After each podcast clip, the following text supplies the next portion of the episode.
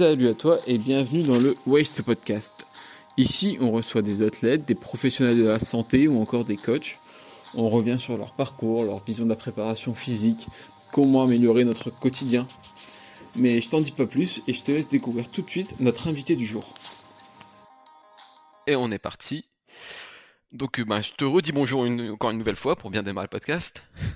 bonjour Vincent. Et la tradition dans le podcast, c'est de se présenter un peu comme si euh, je te croisais demain en Thaïlande. T'es encore en Thaïlande? J'ai entendu que tu voulais partir au Japon. Non, t'es encore en Thaïlande là? Encore, ouais. Ok, donc je te croise demain en Thaïlande dans un contexte un peu informel et je te demande de quitter ce que tu fais dans la vie. Ah, une très bonne question. Je m'appelle Slim. Je suis connu sur Internet sous le nom de Nomad Slim et euh, je m'intéresse au mouvement humain et j'aide les gens à euh, reprendre possession de leur corps, de leur mouvement, de leur longévité au travers euh, de formations, d'une communauté et d'une plateforme d'entraînement en ligne dans laquelle je partage des, petites gemmes de sagesse autour de la mobilité articulaire, de l'entraînement au mouvement et de l'exploration de, de, toutes les dimensions de la physicalité. Et comme tu le sais déjà, pas que de la partie physique, notamment grâce au podcast où on explore un peu d'autres dimensions et beaucoup métaphysiques. Ok. Donc la tradition, c'est on va essayer de revenir un peu sur tout ton parcours dans un premier temps, tu vois. Donc euh, pour commencer, on va reprendre par les bases. C'est quoi ton tout premier souvenir en lien avec le sport?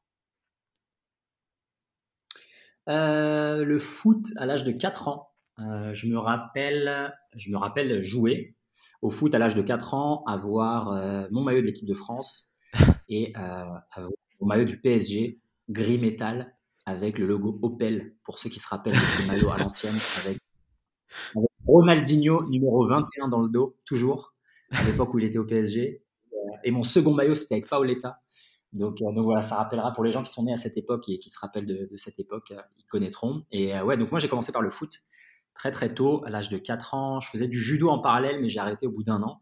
Et le foot, ça a été mon, premier vecteur de, développement physique, on va dire, que j'ai poursuivi pendant 11 ans, avant une grosse, grosse blessure au genou. Et, euh, et voilà, c'était le tout premier, même si c'est vrai que dès l'âge de peut-être 8-9 ans, j'ai aussi commencé la danse. Donc, euh, j'avais déjà cette approche un peu multidisciplinaire et l'approche un peu généraliste, dont on reviendra certainement par la suite. Mmh. Euh, mais ouais, le foot, ça a été le, gros, gros vecteur d'élévation dès le plus jeune âge. Du coup, 10 ans en foot, tu, tu voulais faire carrière dedans ou c'était juste du plaisir? Exactement.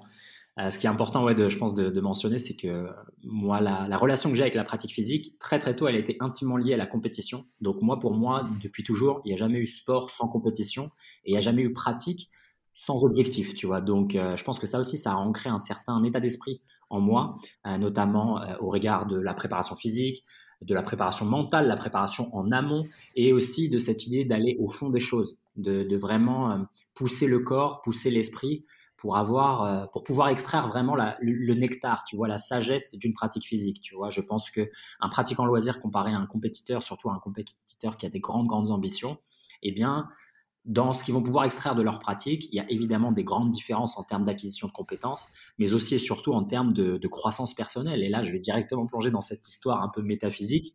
Mais je veux dire, si tu danses pour faire des compétitions et des au milieu de milliers de personnes, c'est pas pareil que si tu danses tout seul devant, devant un miroir dans ta salle de bain, tu vois. pour moi, les deux, euh, elles ont, elles ont leur qualité, mais, euh, mais moi, si je devais recommander à quelqu'un, c'est vrai que d'intuition, je dirais toujours, bah, va dans la compétition, tu vois, va dans la, la, partie la plus difficile, la plus effrayante, parce que il y aura vraiment beaucoup de gains euh, qui vont être transférables au reste de ta vie, que ça soit des qualités intangibles, euh, une estime de toi, un amour de toi, euh, le fait que tu puisses compter sur toi en toutes circonstances. Tu vois, toutes ces choses-là, tu les as de n'importe quelle pratique physique et peut-être même n'importe quelle pratique.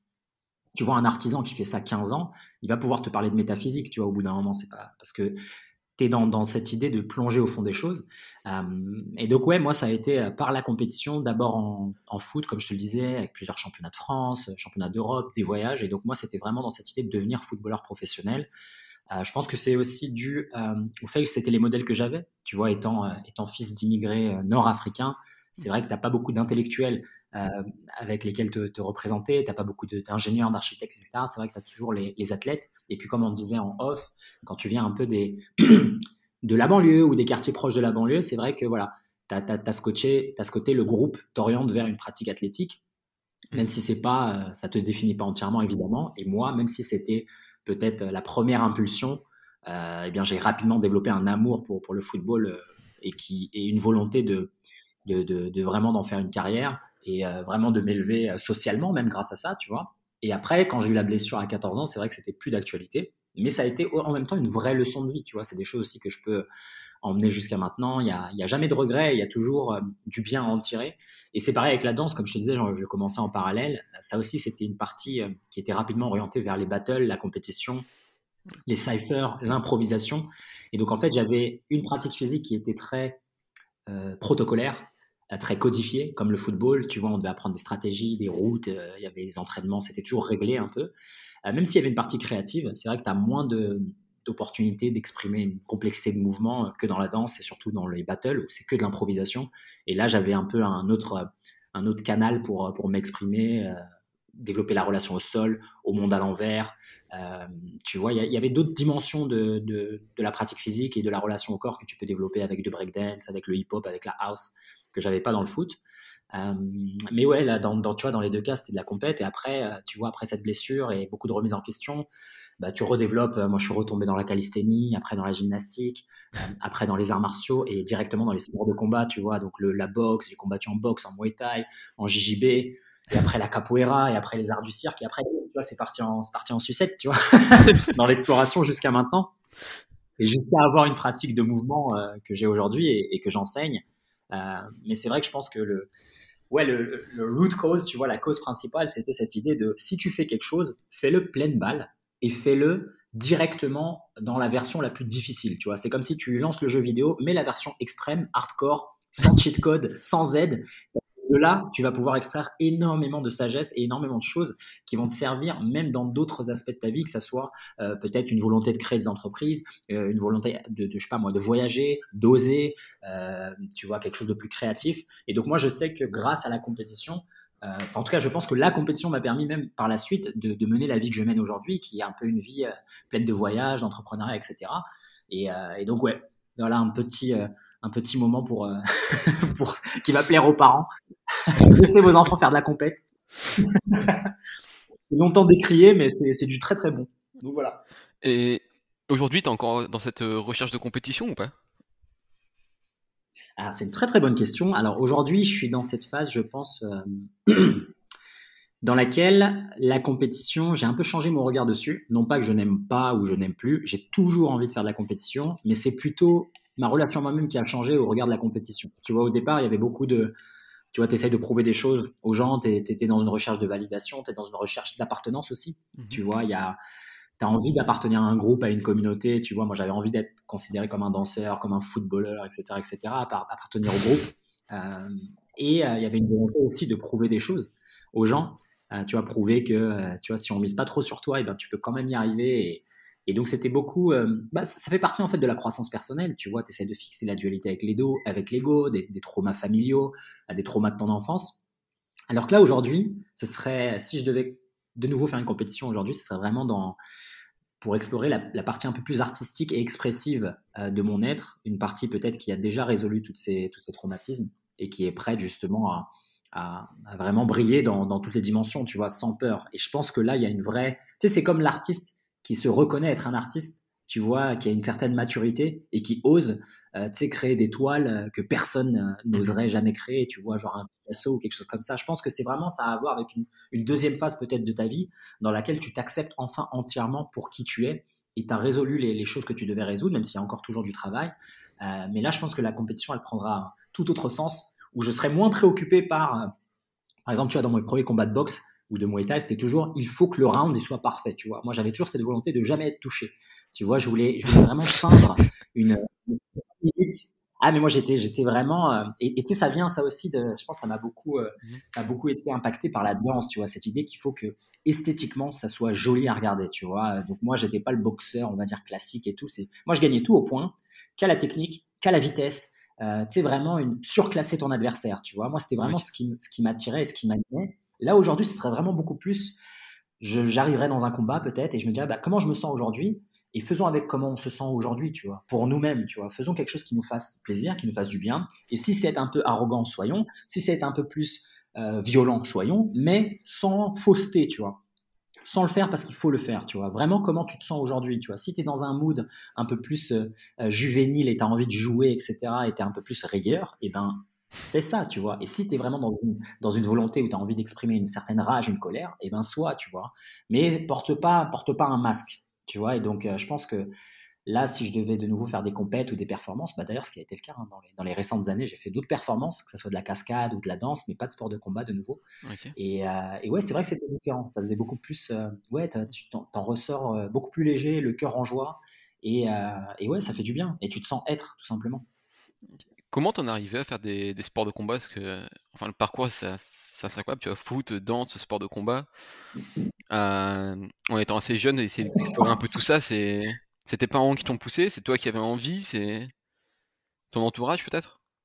Euh, ouais, pas du tout. Moi, j'ai pas du tout un entourage, un entourage sportif. Euh, tu vois, moi, je suis fils de maman célibataire. J'ai une sœur et j'ai huit ans, un truc comme ça. Tu vois. J'ai deux oncles. Donc, j'ai un entourage qui est aussi hautement euh, féminin, tu vois. Et donc, vivre dans, dans un environnement comme ça, c'est vrai que tu as, un, tu une sorte de rééquilibrage au niveau des énergies masculines et féminines. Toi, tu dois prendre certains rôles parce qu'il n'y a pas d'image, par exemple, paternelle, du grand frère, etc. Donc, c'est à toi de prendre ces rôles-là.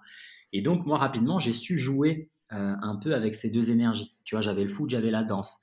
Après, j'avais euh, la calisthénie, le travail de force et sport de combat. Mais j'avais aussi la performance scénique, le mannequinat. Et donc, j'avais toujours un moyen de jongler entre énergie masculine et féminine. Et je pense que comme c'est arrivé très tôt dans mon enfance, naturellement, en fait, toutes les pratiques que j'ai faites, en tout cas pratiques physiques, elles ont toujours été euh, euh, dans une recherche de rééquilibrer, tu vois. Je pouvais pas être que le combattant et je pouvais pas être que le danseur. J'avais toujours besoin d'allier les deux. Et tu vois, ça, ça m'a ancré rapidement dans, dans une idée de développer un corps capable de tout faire, tu vois. Moi, je me sentais jamais de faire une seule chose. Tu vois, c'est un truc que j'ai jamais compris. Tu vois, très tôt, quand les gens me disaient, bah voilà, moi c'est mon métier, je fais ça. Tu vois, et le mec il te dit, j'ai fait ça 40 ans. Je dis, mais comment tu fais en fait? Comment tu fais pour pas t'ennuyer ou comment c'est possible de faire une seule chose Tu vois? Et moi en fait, intuitivement, j'avais, j'avais, j'avais ce ressenti que non, l'homme est capable de faire un milliard de choses et peut-être que ce serait la voie en fait. La voie, c'est être un mercenaire, c'est être pluridisciplinaire, c'est être totalement polyvalent et adaptable, tu vois.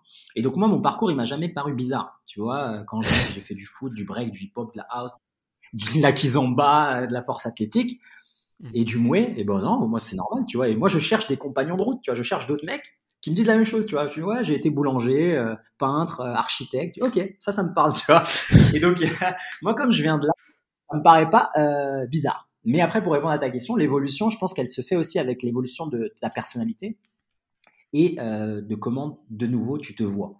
Moi, je vais être honnête, toutes les pratiques physiques que je fais, que j'ai fait, elles représentent tout un chapitre de ma vie. Je sais pas si tu vois ce que je veux dire. C'est un peu pareil avec les métiers ou avec les voyages, etc. Euh, moi, je, je pense qu'on peut regarder notre vie, euh, surtout en rétrospection, où on se dit, bah, en fait, c'est différents chapitres. Tu vois, genre quand j'étais au collège, j'étais intéressé par ça et ça et ça. Et ben ça, c'est parce que c'est un chapitre. Je, peux le fermer et en ouvrir un autre, tu vois. Et, cette idée de, ouais, de, prendre ta vie comme un livre et que chaque page, c'est un chapitre, eh bien, ça, ça t'ancre un peu dans cette flexibilité, tu vois. Et moi, les pratiques physiques, ça a toujours été comme ça. Tu vois, quand le chapitre du football, il s'est fermé, il s'est fermé. Je me suis jamais dit, ah ben, tu sais quoi, peut-être à 17 ans, quand mes genoux sont de nouveau fixés, ou à 18 ans, eh ben, je reprendrai le foot et je vais quand même retenter. Tu sais, un peu avec cette idée, cet acharnement de, t'essayes de courir après un rêve passé, tu vois. Moi, je l'ai jamais eu. J'ai toujours esquivé cette route-là parce que je la voyais comme étant euh, nauséabonde, tu vois. C'est un truc, à la fin du film, ça va puer, quoi. C'est vraiment pas bon et tu vas pas en dégager euh, euh, la perle, tu vois. La direction, elle est pas là elle est plutôt dans le détachement. Détachement rapide et l'acceptation. Eh, c'était pas ta destinée, passe à autre chose, tu vois.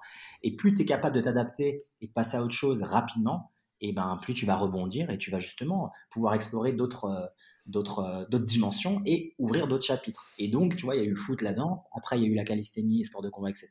Et donc en fait, ce passage, comme je te disais, il est passé dans, il était, euh, tu, tu peux l'exprimer comme une volonté de retrouver un équilibre, tu vois. Quand il y a eu plus le foot, j'avais plus ce côté un peu euh, young, tu vois. Je l'ai retrouvé dans les études, tu vois. J'ai fait une, prépa, une école d'ingé, et donc c'était très compétitif également. Et donc j'avais cet esprit yang, tu vois. Mais j'avais pas cette dépense énergétique, tu vois. C'était que dans l'esprit, que dans l'intellect, que dans ton ego, tu vois. Donc même s'il y avait ce côté extrême de toutes les semaines, on avait des compétitions, on avait des classements, etc. Et, Et moi, j'adore ça, tu vois. J'adore me, enfin, tu vois, faire des compètes et, et, me battre un peu, tu vois, que ça soit avec l'esprit, avec le cœur ou avec le corps. Ça me plaisait, mais c'est pas suffisant, tu vois. J'avais quand même besoin de cette dépense énergétique, j'avais besoin de cette acquisition de compétences physiques. Et je me suis rendu compte avec les années qu'en fait, ouais, moi, si j'avais une intelligence, tu vois, pour reprendre les sept intelligences là, moi, ce serait l'intelligence euh, physique et kinesthésique, tu vois. C'est vraiment par le corps que je comprends les choses, par l'expression euh, physique, tu vois. Euh, et donc, euh, voilà, je me suis dit, bah, par quoi reprendre? Mes genoux, ils pouvaient pas me permettre de, faire beaucoup de choses où il y avait de la course à pied et des changements de direction, tu vois, j'avais vraiment des, grosses douleurs. Et donc, je me suis dit, bah voilà, quand j'étais tout petit, je me rappelle que un de mes oncles, il avait été boxeur, euh, fut un temps. Et donc, j'avais à l'époque, j'avais déjà regardé peut-être une vidéo de Mohamed Ali ou un truc comme ça, et, et je me rappelle qu'à ce moment-là, c'est venu un peu comme une intuition, tu vois. Moi, j'adorais la danse et la house, et donc j'étais tombé sur Mohamed Ali, j'étais tombé sur euh, Sugar Ray Leonard, j'étais tombé sur le prince Nassim Ahmed, pour celles et ceux qui connaissent la boxe. Euh, et donc je me suis dit, putain, en fait, les danseurs, ils peuvent boxer, tu vois. C'est des mecs qui dansent, qui bougent, qui virevoltent, c'est élégant, gracieux, et en même temps, ça met des chaos. Je me suis dit, mais attends, c'est exactement euh, c'est la parfaite combinaison tu vois. Et donc euh, donc j'ai commencé la boxe et après quand tu commences généralement tu t'arrêtes plus quoi. Tu pars en Muay Thai tu pars en kickboxing tu pars en MMA et Ouais. tu sais c'était à l'époque où il y avait Conor McGregor etc et puis moi c'était mon univers directement tu vois son coach mon enseignant. Donc euh, c'est parti en cacahuète après tu vois. Donc je me suis dit allez on y va pleine balle. Les sports de combat, tu as commencé en France ou t'étais déjà à l'étranger? Euh, j'ai commencé exactement au moment où j'allais euh, j'allais quitter la France euh, pour de nombreuses années. Donc je crois je crois me souvenir d'un ou deux cours de boxe en France, mais après ouais c'était c'était au Japon. Ok, parce que je sais que de le MMA 21, et tout en 22 ans. France, à, l'époque, c'était pas forcément. et donc j'ai pris directement en fait je suis arrivé là-bas et comme je te disais j'avais plus accès au foot et aux autres choses comme ça et la danse. Ouais vas-y suis-moi. Non, non, je disais justement, parce qu'en France, je sais qu'à l'époque, le MMA, tout ça, c'était pas forcément euh, légal ou bien vu, tout ça. Et du coup, ça m'intéressait de savoir comment t'en étais venu là, quoi.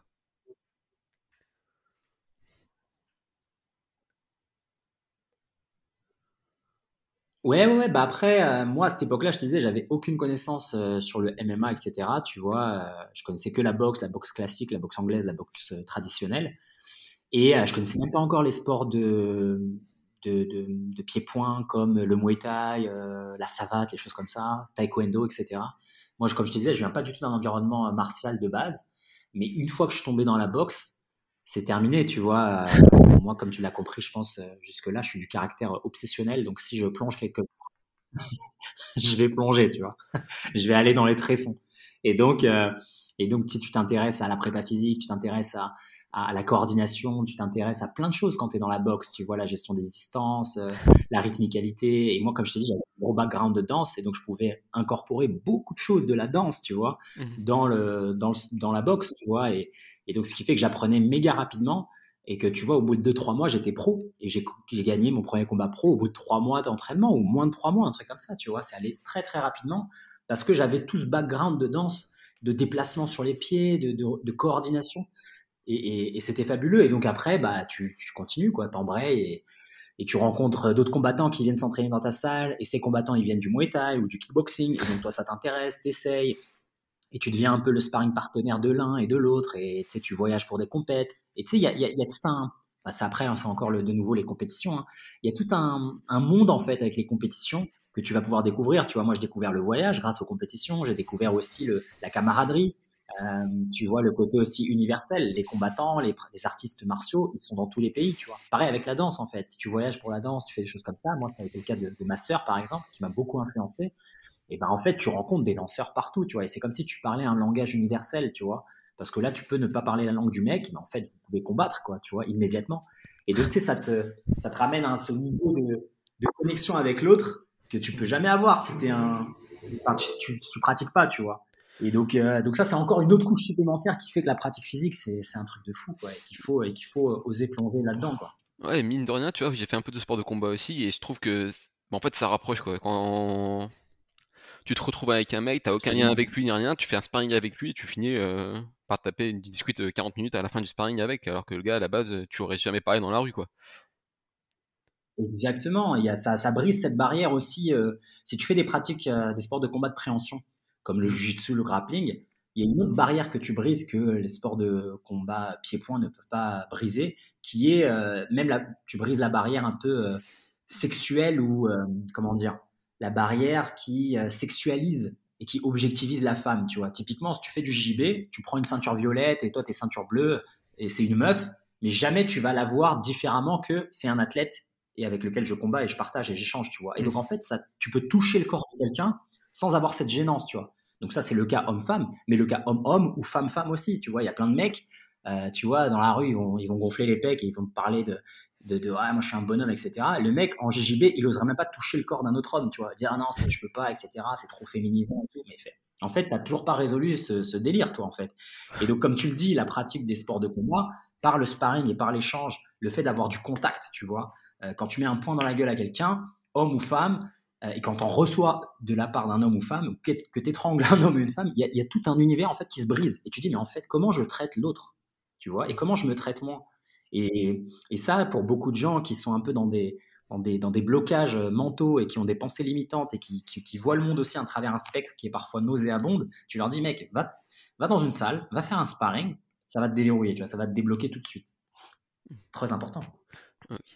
Et on parlait beaucoup de compétition, tout ça, tu vois. Et toi, dans cette compétition, c'est par rapport aux autres?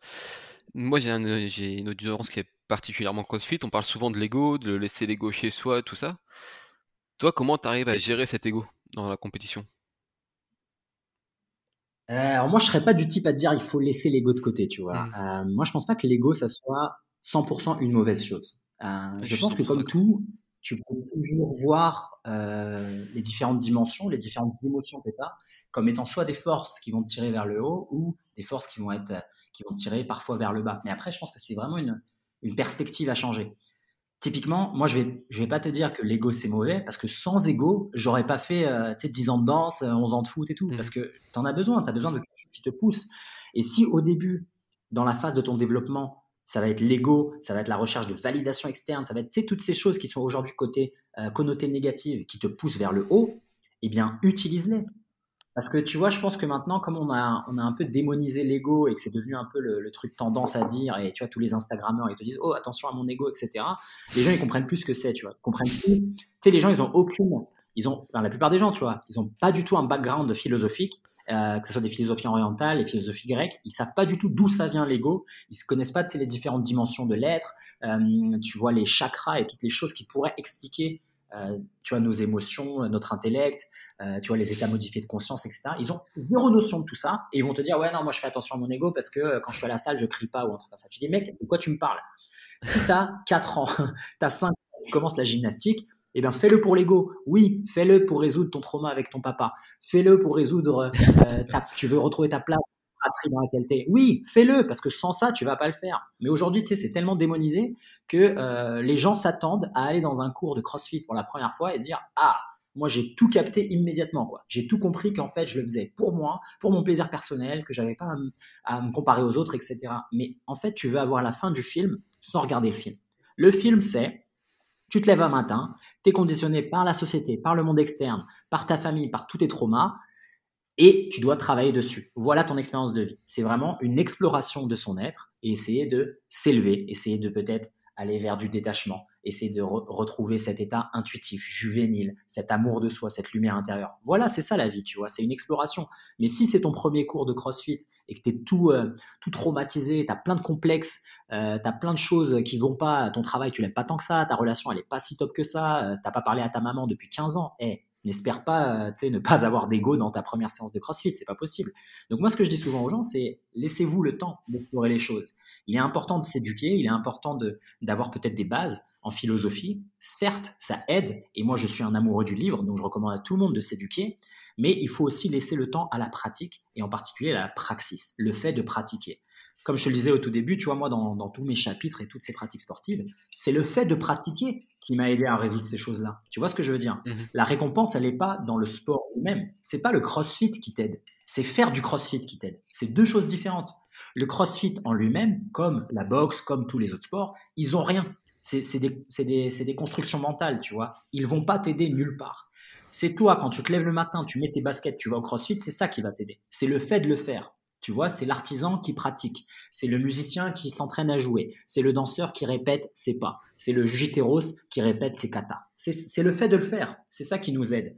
Que ça soit dans le crossfit ou dans d'autres formes d'art et d'autres formes d'entraînement, tu vas résoudre pas mal de choses et tu vas notamment essayer de, un peu mieux cerner et comprendre ton ego, quand est-ce qu'il te sert et quand est-ce qu'il te dessert. Tu vois ce que je veux dire? Mais moi, dire des phrases toutes bêtes, enfin en tout cas ce que je pense être toutes bêtes et facile et généraliste comme ah il faut lâcher son ego, pas du tout. Moi, j'y crois pas, tu vois. C'est fais ton expérience, prends ton temps. N'hésite pas à dédier du temps dans ta journée où tu fais un petit travail d'introspection, que ce soit par la respiration, la méditation, la contemplation, la balade en nature, peu importe le médium. Donc, on a toujours besoin d'un petit travail où on va s'évaluer. Mais après, laisse-toi également envahir par les émotions qui vont arriver pendant la séance, tu vois. C'est-à-dire que si ton, le crossfit, c'est ton délire et qu'il y a Pierre-Paul Jacques qui arrive à côté et qui fait des snatchs plus rapidement que toi et toi, ça, t'énerve, ça te frustre et tu as envie de, de faire de la compétition avec lui, laisse cette émotion t'envahir parce que si tu la laisses pas, eh ben tu vas pas pouvoir l'analyser par la suite le lendemain ou quand tu auras une blessure, tu vas dire putain mais en fait pourquoi j'ai une blessure? C'est pas que le mouvement est incorrect, c'était peut-être émotionnellement ce jour-là, j'étais pas dedans. Mais cette leçon, comment tu veux l'apprendre si tu la vis pas? Alors évidemment, tu as des coachs, tu as des gens qui peuvent t'aiguiller, te guider et t'aider. Moi, j'en suis le pur produit. Mais je me suis quand même blessé, tu vois? On m'a toujours dit fais attention à ça, tu vas pas pour pas te blesser, mais j'ai besoin de me blesser pour comprendre la chose et pour l'intégrer et l'incarner. Tu vois ce que je veux dire? Donc pour moi, c'est vraiment un truc beaucoup plus subtil et nuancé que ah non, il faut jamais avoir de l'ego, mec. Tu vois? C'est ça dépend de la phase de la vie dans laquelle tu es, euh, tes objectifs, euh, ton passif, euh, ta relation à ton corps. Tu vois, il y a des gens qui vont commencer le CrossFit après 30 ans de sédentarité et d'inactivité, mais, mais n'espèrent pas eux qu'ils soient que ça soit des bouddhistes quand ils arrivent dans la salle. Hein. Ça va être des mecs qui vont se comparer à tout le monde. Complexé, euh, tu vois, et eh bien soit, n'aie pas peur, tu vois, il faut s'abandonner à ses émotions aussi, tu vois. toi, il me semble que tu as pratiqué également le crossfit, non? Euh, Non, j'ai juste, euh, juste fait quelques petites séances comme ça, mais j'ai, je ne pourrais pas dire que j'ai pratiqué le crossfit, tu vois. Ok. Et c'est quoi ton, ton opinion sur la discipline Pour toi, les plus, les moins les... sur la discipline, alors moi, je vais te parler déjà peut-être de, de, à l'origine, tu vois. C'est-à-dire que l'idée de base, mmh sur le papier, elle est mortelle, tu vois. C'est un truc, euh, c'est exactement ce que moi j'ai toujours essayé d'avoir, tu vois, euh, dans mon corps, tu vois. C'est un corps polyvalent, à la fois euh, mobile, explosif, puissant, fort, coordonné, compétent. Donc tu vois, sur, sur le papier, c'est mortel. Après, dans l'application, c'est là où il y a des gros problèmes. Et puis peut-être toi tu le sais, tu vois, moi un peu dans dans mon univers et dans ma sphère du mouvement, le crossfit, c'est le truc sur lequel la plupart des gens tapent, tu vois, immédiatement. Crossfit, muscu, etc. Mais à cause de ce qu'on en observe souvent, malheureusement, tu vois. Et moi, il fut un temps, euh, j'ai bossé dans une des plus grandes salles de crossfit euh, à Phuket. Okay. Une des plus grands espaces aussi de, de MMA, notamment. Et justement, j'avais les crossfitters, tu vois. Donc moi, je m'occupais de, je, donnais des séances de mobilité et des séances de, mouvement, tu vois. Donc je leur faisais découvrir la locomotion, euh, les inversions, les acrobaties douces, etc. Et donc, euh, bah, moi, je les voyais comment s'entraîner, tu vois. Je voyais une prof ou un prof avec 40 élèves, tu vois. 40 élèves de niveaux complètement différents, euh, avec, tu vois, des indications parfois approximatives. Et donc, euh, évidemment que c'est la blessure qui arrive, tu vois. Et donc, c'est pour ça que, tu vois, c'est facile de taper après sur le CrossFit en disant le haut taux de blessure, etc. Mais en fait, comme je te disais, moi, j'essaye au maximum de faire une distinction entre la pratique elle-même, les intentions et la philosophie, et ce qu'on en observe dans la réalité. Ce qu'on en observe dans la réalité, pour moi, évidemment, ça se rapproche, ça se rapproche plus euh, du dégât que du positif. C'est-à-dire que tu regardes les athlètes de haut niveau du CrossFit, ils s'entraînent pas comme Monsieur et Madame tout le monde qui font du CrossFit, tu vois. Monsieur et Madame tout le monde qui font du CrossFit, qui se, qui se blessent tous les trois, trois mois parce qu'ils ont zéro mobilité, zéro conscience corporelle, zéro background en biomécanique, qu'on leur a pas enseigné les bons mouvements, ou bien qu'ils s'y intéressent pas, tu vois. Parce que c'est des mecs, ils ont un micro boulot dodo, ils veulent se mettre une mine trois fois par semaine pour se défouler, ce qui est totalement honorable et admirable. Je ne critique pas.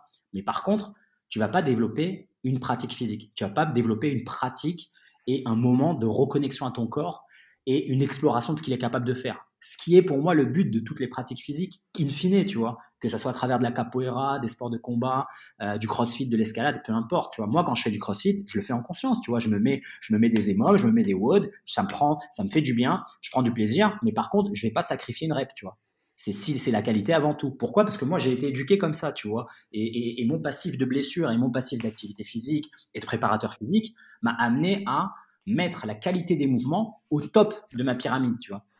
Mais évidemment que monsieur, madame, tout le monde qui commence, ils vont pas avoir tout ce background-là.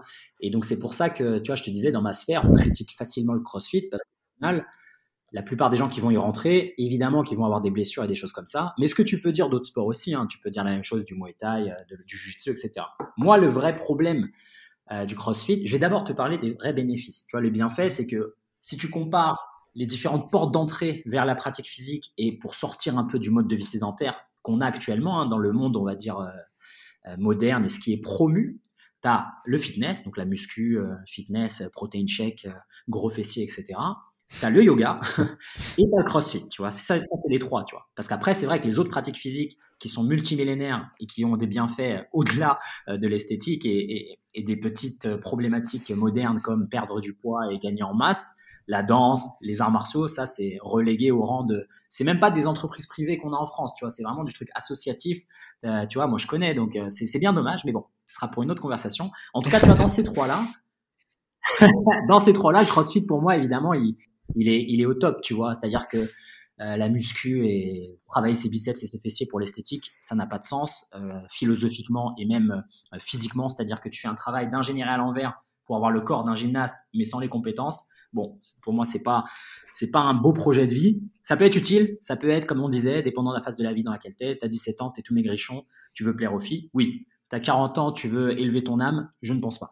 Ensuite, le yoga, je pense. Euh, malheureusement aussi, c'est pareil, c'est-à-dire qu'entre l'idée de base et ce que font les moines tibétains et les moines euh, en Inde par rapport à la petite nana de 22 ans qui a fait son 200, 200 heures de yoga teacher training et qui fait du yoga sur des planches de surf, il y a tout un univers. Tu vois, on a perdu la philosophie, on a perdu le bouddhisme, on a perdu la spiritualité, on a rajouté du lulémon et euh, des, des, codes promo sur Instagram. Bref, donc moi aussi le yoga est plus il n'y a pas de tirage, il n'y a pas de force, etc. Bref, donc là ça nous, ça nous laisse le CrossFit. Évidemment, le CrossFit, c'est multidisciplinaire, euh, plusieurs systèmes d'énergie, euh, différentes modalités d'entraînement, courtes et intenses également. Donc ça, ça, sied euh, beaucoup au mode de vie hein, sédentaire, salariat, métro, boulot, dodo. Donc tu vois, il y a plein de bienfaits. Plein de bienfaits. Et en plus, tu vois, c'est fun. Il y a l'aspect communautaire, la dimension sociale, la camaraderie. Donc il y a beaucoup de bonnes choses. Après, comme je te disais, ça c'est les bienfaits en comparant avec les deux autres. Et après, malheureusement, dans ce que, que tu observes aussi, c'est comme il y a le, haut taux de blessure, tu dois aussi trouver la cause de ce truc-là, tu vois. Comme je disais, moi, j'essaye de bien faire une distinction, entre le crossfit sur le papier et l'application. Et je pense que dans l'application, il y a un problème, notamment au niveau euh, des enseignants, tu vois, de la compétence des enseignants. Euh, C'est-à-dire que tu vois, si tu fais ton level 1 en deux, en deux jours avec 1000 dollars et tu ouvres une salle et tu as le droit de mettre le mot CrossFit et après tu prends 300 adultes de d'âge différents, de niveaux différents, et que tu leur mets des WOD et des EMOM, et que tu leur fais des gros, enfin, des gros mouvements d'altéro et de, gymnastique, pour moi, ça, sur le papier, c'est la, ça, ça, va droit à la catastrophe, tu vois, et c'est normal qu'il y ait autant de blessures et, de choses comme ça, mais c'est veut pas dire que le cross au contraire, tu vois, je pense qu'il a aidé beaucoup de personnes aussi à, sortir d'un mode de vie un peu, euh, voilà, qui, qui, qui, qui est vaste, euh, d'un manque d'activité physique. Ça a permis aussi aux gens de découvrir le caractère polyvalent de leur corps, euh, de, de, sortir un peu de leur, euh, de leur pensée limitante, tu vois, comme quoi le corps il n'est pas capable de faire certaines choses, tu vois, quand tu te mets une vraie, un vrai tarif au CrossFit et que tu as ton cœur qui bat ultra vite et que tu dis putain mais en fait je suis encore vivant, oui ça t'aide. Donc il y a un peu ce côté stress hormétique aussi au CrossFit. Mais comme je comme je te le disais, tu vois, le fait que tu puisses enseigner aussi facilement sans gros background. Tu vois, regarde, moi j'ai fait presque 10 ans d'arts martiaux et j'ai fait des sports de combat et j'ai été, euh, tu vois, je fais des sparring avec les champions et les champions, j'ai été, euh, j'ai accompagné des athlètes à l'UFC, etc. Je pourrais même pas prétendre t'enseigner un cours de boxe, tu vois. J'oserais même pas. Je serais trop humble pour me dire, mais jamais je t'enseigne un cours de boxe. J'aurais trop peur, tu vois. Alors que j'en ai fait autant et j'ai eu un, un très bon niveau, tu vois, humblement. Donc, tu vois, le fait d'avoir au bout de deux jours être capable d'enseigner, ou comme les 200 heures de yoga, être capable d'enseigner, pour moi, un des gros problèmes du CrossFit, il vient de là. Et après, l'autre problème, il est même pas inhérent au CrossFit, comme je te dis, il est inhérent un peu à, à, notre mode de vie moderne. Tu sais, dans cette course un peu à, au résultat rapide, et dans cette dans cette ouais dans, dans, cette volonté en fait de paraître tu vois et donc tu vas bêtement te comparer à, à des potes d'entraînement tu vas essayer de toujours faire ta performance max à, chaque entraînement pour moi c'est pas possible ce truc là tu vois le corps il fonctionne pas comme ça et donc si t'as pas cette, ce travail interne et cette conscience corporelle et cette cette, cette étude un peu de ton cas c'est à dire que Imagine le matin, ton chien il meurt, euh, ta femme divorce et tu vas au CrossFit le soir. Mais obligé, tu vas te blesser, tu vois. Je veux dire, émotionnellement, t'es pas dedans, quoi, tu vois. Et donc y aller comme un bourrin, et espérer un peu te punir et punir ton corps euh, simplement pour un peu évacuer euh, quelque chose d'émotionnel, pour moi, ça aussi, c'est dommageable, tu vois. Et ça, encore une fois, ça n'a rien à voir avec le crossfit. Hein. Moi, je le vois aussi dans les sports de combat ou dans la danse. Les mecs qui viennent, ils se disent, vas-y, c'est quoi, tirante de sparring dur. Gros, tu vas finir avec une commotion cérébrale. C'est pas le bon jour, tu vois. Rentre chez toi, médite, respire, détends-toi et reviens quand tu es plus apte, tu vois. Donc, euh, c'est pour ça que je te dis, on a, on a ce problème un peu aujourd'hui dans, dans la relation à notre corps et à la pratique physique, on la voit soit comme un moment où on se punit, soit comme un, comme un moment où on veut de nouveau avoir le contrôle, tu vois. Pour monsieur, madame, tout le monde euh, qui travaille à la défense, qui envoie des emails et qui remplit des spreadsheets tous les jours, il sait qu'il a aucun contrôle sur sa vie, tu vois, ou en tout cas sur 8 heures de sa journée. Alors évidemment, le soir, il se dit, bah, dans quoi je peux mettre un peu toute cette énergie et cette frustration? Il va se dire, bah, je vais aller dans la salle et au moins ce sont des éléments que je contrôle, tu vois. Je peux soulever la barre, je peux balancer la kettlebell. Et donc, pour moi, c'est, encore une fois, tu vois, ça, n'a rien à voir avec le crossfit, c'est cette idée de, on n'est plus éduqué sur euh, comment comprendre le corps, tu vois, et, de nouveau développer cette, cette intime écoute de nos émotions, de comment on se sent, pour pouvoir choisir le meilleur ou la meilleure pratique à ce moment-là. Tu vois ce que je veux dire? Et donc, on passe notre temps à essayer euh, d'inférer dans nos pratiques physiques, notamment le crossfit, un peu ce côté miraculeux, tu vois. Ah, c'est le Saint Graal. Dès que je me sens pas bien, je veux crossfit et boum, je me sens bien. Non, ce qui te fait te sentir bien, c'est euh, la sérotonine, la dopamine, l'adrénaline mais tu as toujours ces mêmes problèmes en fait émotionnels. C'est juste que tu les masques derrière ta pratique physique. Et ça aussi, pour moi, ça va tenir un moment, mais ça va pas tenir. Euh, c'est pas un vrai vecteur d'élévation. Et donc, pour moi, c'est un peu mon ressenti sur le CrossFit, tu vois. Donc, comme toujours, hein, avec moi, c'est jamais euh, ni oui, c'est jamais oui non, c'est jamais blanc ou noir, c'est nuancé. Mais je pense que là-dedans, il y a pas mal de pistes de réflexion sur. Euh, bah, en fait, c'est quoi ta relation avec ta pratique physique? C'est quoi ta relation avec ton corps? Qu'est-ce que tu cherches avec le CrossFit? Et, euh, est-ce que c'est le truc le plus pertinent pour toi aujourd'hui? Si oui, pourquoi? Sinon, pourquoi? Et un peu, tu sais, euh, explorer, tu vois. Comme je te disais, je pense qu'on est tous des caméléons de la vie, tu vois. On n'est pas censé faire euh, une seule chose pour le reste de nos jours. Et j'y crois pas à la formule magique qui marche pour tout le monde, tu vois. Donc, quand les gens me disent, ouais, le CrossFit a sauvé ma vie et je fais ça, je dis, ok, bah, c'est une belle histoire. Je suis ravi pour toi que tu te sentes comme ça. mais c'est pas la fin du film, tu sais. Quand tu auras 60 ans, fais pas de CrossFit. Il y a autre chose à faire. Tu es dans une autre phase de ta vie. et donc, donc voilà, tu vois, toujours un peu promouvoir l'exploration, quoi. Et ben du coup, tu me fais une transition nickel. Comment on en vient à retrouver cette conscience de son corps, cette, euh, cette mobilité qu'on a perdue, cette capacité à bouger, à se mouvoir? Toi, comment tu, tu penses bah, écoute, c'est euh, une bonne à tout ça? C'est une bonne question et moi, euh, comme je te le disais et je pense que tu le sais, il y a plein d'approches, il y a plein de méthodologies, il y a plein de modalités différentes. Moi, ce que j'essaye de faire dans, dans mon travail, dans ce que je partage avec les gens, c'est comment simplifier les choses, mais sans prendre les gens pour des abrutis non plus. C'est-à-dire que dans cette idée de simplification, il n'y a pas l'idée de vulgarisation. C'est-à-dire que la mobilité articulaire, c'est le travail du système nerveux central. Dépendant de toi, ton passif d'activité physique, de blessure, euh, ton mode de vie sédentaire, ça va prendre du temps. Il faut arrêter de dire aux gens, bah, tu sais quoi, en 30 jours, tu vas avoir un deep squat et en 7 jours, tu vas faire le grand écart. Non, au bout d'un moment, il faut arrêter. Il n'y a pas de pilule magique. Tu vois, donc moi, ce que je partage, je le rends aussi simple et accessible et efficace que possible, tu vois, avec des petites routines courtes de mobilité et en éduquant les gens, tu vois, sur bah, c'est quoi une rotation interne, c'est quoi une abduction, euh, pourquoi on a besoin de peut-être euh, une ouverture thoracique ici, pourquoi dans ce mouvement-là, on est censé peut-être bouger comme ça de manière optimale. Mais au bout d'un moment, il euh, faut, faut, faut, travailler, quoi, tu vois, donc un peu tous les jours, de manière régulière, faire des petites routines de mobilité simplement pour, comme je te disais tout à l'heure, pour pratiquer. Le fait de pratiquer de la mobilité, au-delà du gain en amplitude de mouvement, euh, en conscience corporelle et euh, tu vois en, résoudre un peu tes problématiques de douleur et de raideur, ce qui évidemment arrive parce que c'est la pratique quoi qui te le donne. Au-delà de ça, moi ce que j'essaie aussi de d'aider les gens à redévelopper, c'est cette idée de bah, mon corps est censé bouger tous les jours de toute façon.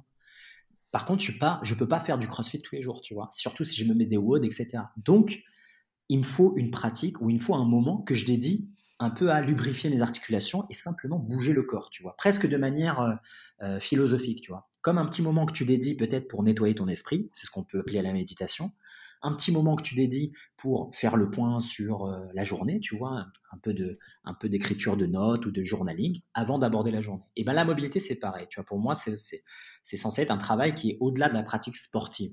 C'est la pratique d'être un humain, tu vois. Un humain est censé bouger son corps librement, sans douleur et sans raideur. Un point, c'est tout. Ça ne dépend pas de ton âge, ton sexe, etc. C'est-à-dire que c'est le véhicule qu'on nous a donné à la naissance. Et comme tu l'as si bien dit dans ta question, on retrouve de la mobilité. On ne l'ajoute pas.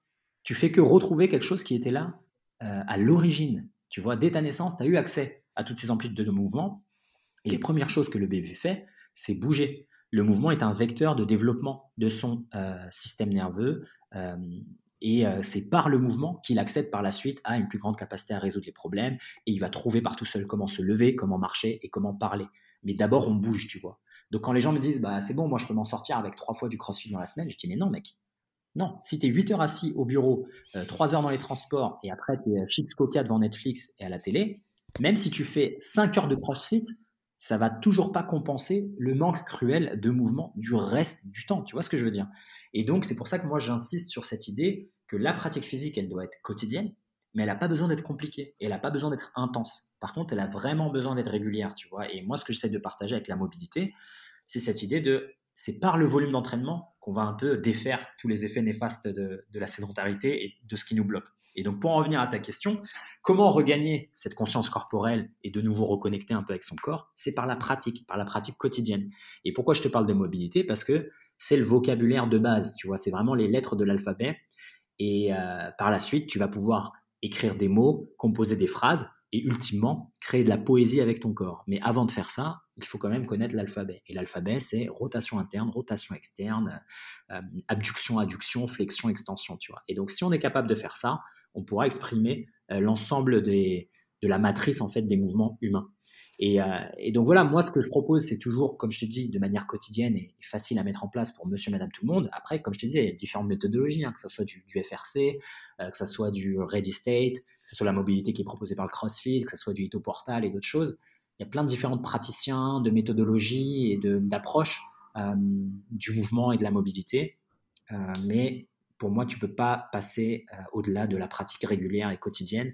Et voilà. Et ce qui est cool avec la mobilité, c'est ça, c'est que c'est en même temps le moyen et en même temps le pourquoi. Tu vois ce que je veux dire? C'est-à-dire que tu veux gagner en amplitude de mouvement, fais de la mobilité, tu vois. Et euh, tu veux être plus, enfin, tu veux euh, gagner en conscience corporelle, fais de la mobilité, tu vois. Et comment gagner en conscience corporelle et, en amplitude de mouvement? Bah, c'est la mobilité, tu vois. C'est-à-dire que c'est en même temps l'outil et c'est en même temps la raison, tu vois. Et donc c'est les deux en même temps. C'est le faire, ça va t'aider à gagner tout ça et pour gagner encore plus de ça, il faut encore le faire. Tu vois ce que je veux dire? C'est pas, c'est pas, par exemple, pour faire de la force, il faut faire ces exercices avec ce tempo, avec cette fréquence. Non, pour la mobilité et la conscience corporelle, c'est le même objet, tu vois. C'est les routines. Et donc, euh, donc voilà, moi, ce que je recommanderais un peu à, à tout le monde, tu vois, si c'est une phase de la vie dans laquelle ils sont, tu vois. C'est-à-dire que si tout ce discours, euh, ça te parle pas parce que tu as 20 ans et que tu t'en bats les steaks, eh ben, fais, abandonne-toi à cette sensation, il n'y a pas de souci. ok. Et ouais, d'ailleurs, je tiens à signaler un peu à ceux qui écoutent, t'as une routine mobilité disponible sur YouTube où t'expliques ça en même temps et c'est vachement intéressant à faire. Franchement, je l'ai fait plusieurs fois et c'est plutôt cool. Et du coup, pour en revenir à cet entraînement, cette gestion des intensités, des efforts, etc. Toi, aujourd'hui, ben, comment tu planifies tes semaines d'entraînement et dans l'idéal aussi, comment t'aimerais t'entraîner? Parce que je suppose qu'avec le travail, etc., tu peux ah, pas forcément toujours faire comme tu veux. Euh, et bien en fait, si. bah, d'accord. Mon entraînement physique. non, non, je plaisante. C'est vrai qu'il y a des moments où tu, tu peux pas trop, mais en fait, moi, j'ai, bah, comme tu vois, je travaille euh, sur mon projet à moi. Quoi, c'est, j'ai pas de, j'ai pas d'impose. Enfin, on m'impose pas une durée de travail ou de cloquer quelque part, etc. Euh, donc moi, j'ai créé un peu ce style de vie dans lequel je peux me permettre de euh, de mettre les priorités où j'ai envie de les mettre. Et moi, c'est vrai que la pratique physique, ça a toujours été une priorité. Et donc, ce sera toujours une priorité parce que je sais que c'est le moment aussi qui va me redonner de l'énergie pour le reste de la journée. Tu vois ce que je veux dire? Si je fais pas mon entraînement avant de travailler, etc., je vais pas me sentir bien. Et donc, je vais être dix fois moins créatif et dix fois moins productif et dix fois moins euh, bienveillant et patient, etc. Donc, moi, la manière dont je m'entraîne, elle est, elle est plutôt simple. C'est toujours de manière cyclique. Euh, donc, j'essaie de dédier du temps, une bonne tranche de temps, hein, que ça soit six mois, neuf mois, à certaines qualités que j'ai envie de développer ou certaines, certaines choses, tu vois, que j'ai envie d'apprendre, certaines compétences ou bien certains domaines que j'ai envie d'explorer. Donc là, je vais te raconter par exemple ce que je fais en ce moment, parce que c'est totalement différent d'il y a six mois et d'il y a un an. Et donc en ce moment, c'est vrai que j'ai une grosse emphase. Euh, donc j'ai toujours une partie qui va être conditionnement physique et une partie qui va être un peu euh, acquisition de compétences, tu vois. Donc, au quotidien, il y a toujours de la mobilité. Donc, tous les matins, exactement comme la routine dont tu parles sur YouTube, la routine gratuite. Donc, moi, je fais ma routine tous les matins. Ça, c'est au réveil. Comme je te le disais, c'est totalement délié de la pratique sportive. Ça, c'est je me réveille, tu dois brosser tes dents, tu dois te doucher, euh, tu dois faire de la mobilité, tu dois méditer. Tout. C'est vraiment simplement pour préparer, euh, le réveiller le corps. Tu vas réveiller le corps, le cœur et l'esprit, tu vois. Donc moi, ça, c'est dans ma routine, c'est indépendant de si je fais du sport ou pas. Et ensuite, dans la pratique physique, euh, peut-être ouais, quatre fois dans la semaine, ça va être de la préparation physique, généralement orienté euh, toujours sur mes points faibles. Moi, je travaille toujours en priorité sur mes points faibles, tu vois, que ça soit, euh, je sais pas, admettons, j'ai une partie du tirage scapulaire que je maîtrise moins bien, bah, je vais aller là-dessus. si après par la suite, c'est, je sais pas moi, quelque chose au niveau de, la pliométrie, etc., je vais essayer d'améliorer ça et ça et ça. Donc c'est toujours du polyarticulaire, toujours des mouvements complexes, mais ça peut prendre différentes formes. Tu vois, moi, je suis un fan de la gymnastique, donc je travaille beaucoup aux anneaux. Euh, je travaille aussi, j'aime bien le calisthenics, tu vois, donc je, tu vois, j'utilise un peu les parallèles, les choses comme ça. Jamais de muscu et tout. Hein. Oublie à tout jamais. Euh, si j'utilise des barres, des choses comme ça, ça va être plutôt de l'altéro. Tu vois, euh, ça va être l'altéro. Et puis, euh, ouais, de, enfin, la muscu, je, je, dis ça en plaisantant, mais il y a toujours quelques petits points que je vais toujours utiliser avec des mouvements un peu plus euh, segmentés. Tu vois que ça peut être par exemple du développé militaire euh, pour aider avec les handstand push-up, euh, ou bien ça va être vraiment très léger du curl de temps en temps, mais façon gymnastique, tu vois, un, peu en, décliné du biceps curl pour le dernier segment dans, dans ta traction à une main. Donc ça va être vraiment des, des trucs comme ça qui sont spécifiques sur une partie du mouvement de la compétence que j'essaie d'atteindre ou de la compétence qui me manque, etc. Tu vois, donc ça va être toujours ciblé. Euh, mais sinon, jamais de, tu vois, je vais pas faire un bro split ou un euh, pec triceps et demain dos biceps, tu vois, ce truc-là, ça, c'est impossible. mais par contre, tu vois, après, avec les barres, j'aime beaucoup l'altéro. Okay. Euh, j'aime beaucoup, euh, j'aime beaucoup en fait, tu vois, les travaux même de, tu vois, Charles Poliquin, euh, Louis Simmons, tu vois, les travaux de, de, travail de force intense. Je me cale aussi souvent dans la semaine de séances un peu conditionnement plus intense. Et ça, moi, j'ai beaucoup apprécié l'école Strong First, tu vois, et, et, les enseignements de Pavel. Donc, je fais souvent des routines un peu à la, à la Strong First. et sinon, sinon, ouais, c'est des trucs un peu de MMA, sport de combat. Et donc, ça, c'est pour la partie prépa physique, tu vois. Donc, sachant que moi, je m'entraîne deux fois par jour, généralement. Et quand je peux pas, une fois par jour. Mais il y a ça, c'est toujours un entraînement le matin et un entraînement début d'après-midi. Et donc, généralement, dans l'autre entraînement, ça va être justement la partie fun, compétences. Là, en ce moment, je suis dans un cycle où je travaille les acrobaties. Donc, euh, tu vois, j'ai un background de capoeira. Donc là, je, remets à jour un peu tous mes moves de capoeira.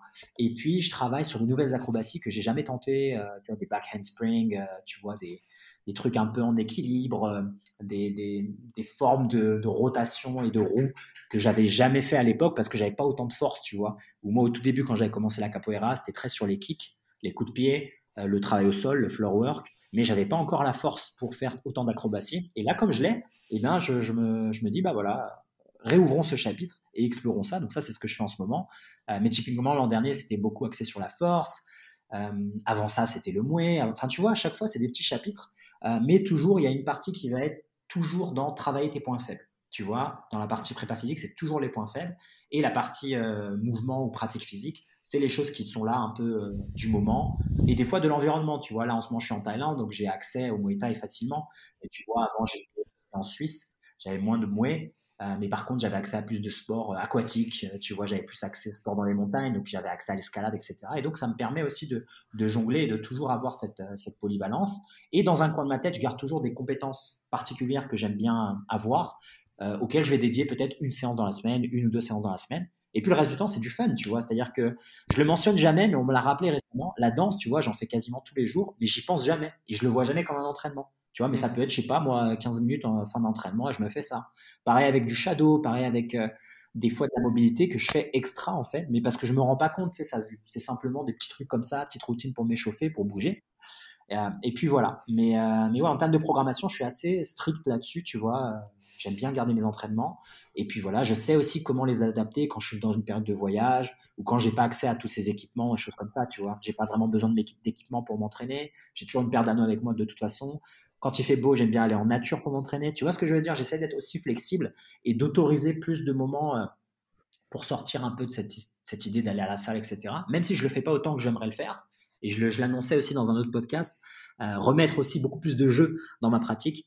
Euh, tu vois, ça c'est un peu l'inconvénient de toujours penser à la compète, c'est que bah, les moments de jeu et de freestyle, tu les as plus en fait. Tu vois, moi par exemple le Muay Thai, j'ai du mal à ne pas, fait, prendre du plaisir pour moi, ça va dans faire le mieux que je peux faire. C'est ça le truc. Et donc euh, j'ai moins de temps où je peux simplement, euh, je sais pas moi, apprendre à jongler ou jouer avec ci et ça et tout. Et donc ça maintenant je me l'impose. J'essaie de faire un peu de flow, des choses comme ça. mais, mais voilà, c'est un peu comme ça que j'organise ma semaine. 7 jours sur 7 aussi, je te l'ai pas dit. Hein. 7 jours, jours bah, sur 7. J'allais venir, tu vois, parce que moi, la programmation, c'est vraiment tout ce qui m'intéresse aussi également. Et comment tu gères cette frontière entre le sous-entraînement, la récupération, l'entraînement optimal et le surentraînement? Comment tu fais pour ne jamais basculer soit dans l'un, soit dans l'autre et toujours être. Euh, avoir le volume qu'il faut et l'intensité qu'il faut Attends, excuse-moi, est-ce que tu peux répéter la question? Ouais, pas de souci. En fait, tu vois, moi, la programmation, c'est un truc qui m'intéresse aussi. Il y a un truc qui me fascine, c'est de réussir à gérer un volume euh, de manière optimale. Jamais basculer dans le sous-entraînement, ne jamais basculer dans le surentraînement. Toi, comment tu gères ça Réussir à gérer les jours à haute intensité, des jours à basse intensité? Est-ce que tu le fais en fonction de ton corps Comment tu te sens quand tu te réveilles Comment tu comment tu programmes ta semaine pour ne pour pas tomber dans un excès quoi? Bah écoute, bah, ça, c'est une bonne question. Euh, je te mentirais si je disais que j'avais une, une technique ou etc. Euh, moi, ce que je pense qui, qui fait que maintenant j'y arrive, c'est simplement l'expérience, tu vois. Franchement, euh, j'ai fait toutes ces erreurs, j'ai fait le surentraînement, j'ai fait euh, le fait de pas écouter mon corps ou le fait justement, comme je te disais au début, euh, de pas prendre en compte tous les l'aspect multidimensionnel, tu vois, l'aspect émotionnel, etc. Moi, je sais que quasiment toutes les blessures dans ma vie, je peux les retracer à une blessure émotionnelle ou quelque chose qui est arrivé à ce moment-là de ma vie que j'avais pas résolu, que j'avais pas traité. et pareil avec le surentraînement, c'est c'est ouais c'est pareil c'est toujours bah, en fait pourquoi tu t'entraînes trop? Qu'est-ce que tu essaies de fuir? Qu'est-ce que tu essaies d'atteindre? Pour qui tu fais ça? Pourquoi etc donc c'est moi justement, c'était juste euh, l'expérience en fait, et c'est jamais fini. C'est-à-dire que tu vois, euh, moi je suis au courant de tout ça, tous ces protocoles, la manière dont m'entraîner de manière optimale, euh, quel est mon sommeil optimal, mon alimentation optimale, et pourtant je peux encore potentiellement me blesser très légèrement ou bien faire l'erreur d'aller à un entraînement où je devrais pas aller parce que j'ai un stress par exemple du travail que j'ai pas que j'ai pas voulu admettre et donc je vais quand même me bourriner à une séance. Tu vois ce que je veux dire? C'est-à-dire que c'est pour moi c'est un travail d'une vie et euh, simplement l'expérience et le fait de, passer du temps au laboratoire, tu vois? C'est comme l'alchimiste en fait. Comment il sait au bout d'un moment quelle plante utiliser et, quels ingrédients mettre et dans quel ordre et en quelle quantité? Mais c'est parce qu'en fait il a fait toutes ces erreurs et il, il, en fait tout le temps. Tu vois ce que je veux dire? Et moi j'ai vraiment cette idée d'être un alchimiste en fait avec ta programmation d'entraînement. Ce que je t'ai décrit aujourd'hui comme étant ma programmation maintenant, il y a deux ans j'en avais une autre et je pense que dans deux ans j'en aurai une autre. Et euh, ça va vraiment avec la disponibilité que tu as avec l'entraînement. Quels sont tes objectifs? Et surtout faire quelque chose qui est personnalisé. C'est jamais la même chose pour tout le monde. C'est-à-dire que cette idée d'aller sur YouTube et avoir un programme de CrossFit fait par quelqu'un d'autre pour ton corps à toi, c'est pas possible en fait, c'est pas logique. Il connaît pas ta vie le gars et euh, toi tu as des contraintes que lui n'a pas. Et donc il faut simplement s'écouter. C'est-à-dire que si tu es une maman célibataire, tu as trois enfants en bas âge à charge et que tu peux dédier deux heures d'entraînement dans ta, semaine, mais commence pas à suivre euh, l'entraînement d'un crossfitter professionnel. C'est pas possible, tu vois. Adapte et écoute ton corps. Aussi, si t'es une femme par rapport à un homme, écoute tes cycles. Genre, je veux dire, arrêtez de bourriner quand euh, c'est la semaine de vos périodes et euh, que vous n'avez pas vos règles pendant trois ans. C'est pas normal. Au contraire, prenez l'idée et, prenez conscience qu'avoir des cycles, c'est un super pouvoir. Vous êtes plus proche de la nature que nous, on ne le sera jamais. Et donc, pensez et repensez vos entraînements de manière à les adapter pendant vos cycles. C'est un super pouvoir, les cycles. Et c'est, c'est vraiment intéressant de se dire, bah voilà, pendant mes cycles, je vais avoir une pratique physique, émotionnelle, spirituelle différente pour m'adapter, pour toujours être au mieux même si c'est un moment dans lequel les femmes se sentent un peu down. Tu vois ce que je veux dire? Et nous, de la même manière, c'est-à-dire que les hommes, euh, même si on n'a pas accès à, ce, ce, côté cyclique et donc en ce sens, tu vois, on va être moins proche de, des éléments de la nature parce que tout est cyclique. Et eh ben à nous aussi d'essayer de, de, comprendre nos cycles à nous, tu vois, euh, ou bien essayer de comprendre comment ta vie tes responsabilités, euh, ton métier, ta relation euh, au travail, ta relation à ta famille va impacter aussi ton entraînement. C'est-à-dire que c'est bien beau d'aller dimanche soir sur son carnet et dire ok lundi je fais ça, mercredi je fais ça, etc. Ouais, mais si lundi tu fais dans l'entraînement, mardi tu te réveilles, es un peu patraque et tu as des courbatures et tu as une mauvaise nouvelle au travail, et eh ben mercredi il va falloir changer cet entraînement-là. Ça va plus être un entraînement de force, ça va être peut-être quelque chose d'un peu plus doux, un peu plus yin, ou bien tu vas prendre plus de temps pour t'échauffer que ce que tu avais prévu. Il faut être flexible, tu vois. Et ça veut pas dire déroger à la règle, et ça ne veut pas dire que tu peux pas respecter ton plan d'action et que tu vas atteindre tes objectifs euh, ou tu vas pas atteindre tes objectifs. Au contraire, tu vas atteindre généralement tes objectifs plus rapidement parce que tu vas donner à ton corps le temps de se reposer quand il en a besoin et tu vas aussi arriver à faire la distinction entre est-ce que je suis flemmard ou euh, est-ce que je me force, tu vois? Est-ce que c'est un manque de discipline ou c'est réellement une douleur que je dois résoudre? Et en fait, ça, comme je te le disais, il n'y a pas vraiment de recette miracle. Hein. Moi, dans mon cas personnel, ça a été l'expérience et de toutes les conversations que j'ai eues avec, euh, avec des amis ou des élèves, c'est toujours le cas, tu vois. On apprend toujours les uns des autres et on apprend encore et encore à se dire putain, bah tu vois, je pensais que j'avais vraiment résolu ce truc-là et en fait, je suis encore comme un connard à me blesser au même endroit qu'avant, dans les mêmes contextes qu'avant. Donc, j'ai toujours pas appris ma leçon et donc il faut que je continue à travailler là-dessus. Tu vois ce que je veux dire? Mais ouais, pour moi, c'est euh, soyons des alchimistes et, expérimentons. Oui, et pour en revenir à ces cycles, là, j'invite les auditeurs. Tu as un podcast avec euh, Will Jensen où tu en parles pas mal et c'est super intéressant. Donc, s'ils ont un peu de temps libre, j'invite à aller écouter tout ça. Et ouais, c'est vrai que moi, cette distinction entre je suis un flemmard et j'ai besoin de repos, moi, je sais que j'ai beaucoup de mal à la faire, tu vois. Attends, est-ce que tu peux répéter? Parce que je pense qu'on a un décalage. Ah. Tu m'entends?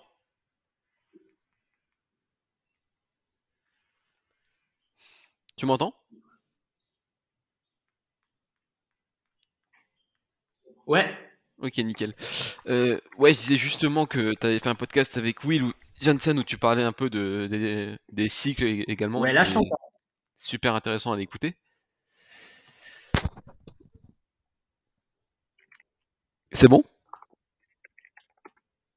Yes, avec Will, ouais. Un excellent épisode. Ok, c'est bon, on est de nouveau euh, en synchronicité. Excuse-moi, comme il y avait un décalage. Ouais, du coup, un excellent épisode à, à écouter. Avec Will, ouais. Et que ouais, moi effectivement le premier, j'avais beaucoup de mal à faire cette distinction entre euh, bah aujourd'hui j'ai besoin de repos donc je vais pas aller m'entraîner et en fait euh, je suis juste un flemmard, je vais pas m'entraîner, tu vois. C'est assez compliqué à gérer. Mais ouais, mais après regarde, tu, tu serais surpris de, de, savoir que même les athlètes professionnels ou les athlètes de toujours et de tout temps, euh, tout le monde en fait a cette, cette ces réflexions qui viennent sans cesse. Pourquoi? Parce que encore une fois, c'est c'est ce travail en fait qu'on essaye de faire. Qu'est-ce que tu cherches à faire au travers de ta pratique physique? Qu'est-ce que tu cherches à, explorer? Parce que la pratique physique, comme tout ce qu'on fait dans la vie, c'est faire, c'est pas être. C'est des choses qu'on fait pour explorer qui on est, d'accord? C'est pas notre identité. Et donc, c'est intéressant de souvent se remettre en question et essayer de trouver pourquoi en fait on fait les choses. C'est-à-dire pourquoi tu te butes six fois dans la semaine à faire du CrossFit euh, à super haut niveau sans jamais faire de compétition et que t'es pas un crossfitter professionnel, tu vois. C'est-à-dire qu'au bout d'un moment, il faut remettre les choses dans leur, euh, dans leur contexte, tu vois. C'est-à-dire quand, quand des, gars, déjà comme, des gars comme moi te disent, ouais, on s'entraîne 7 jours sur 7, mais qui sont ces gars, quoi? Tu sais, c'est pas des, c'est pas monsieur, madame, tout le monde. On n'a pas de 9 to 5, on n'a pas d'enfants à charge, on n'a pas de, tu vois ce que je veux dire?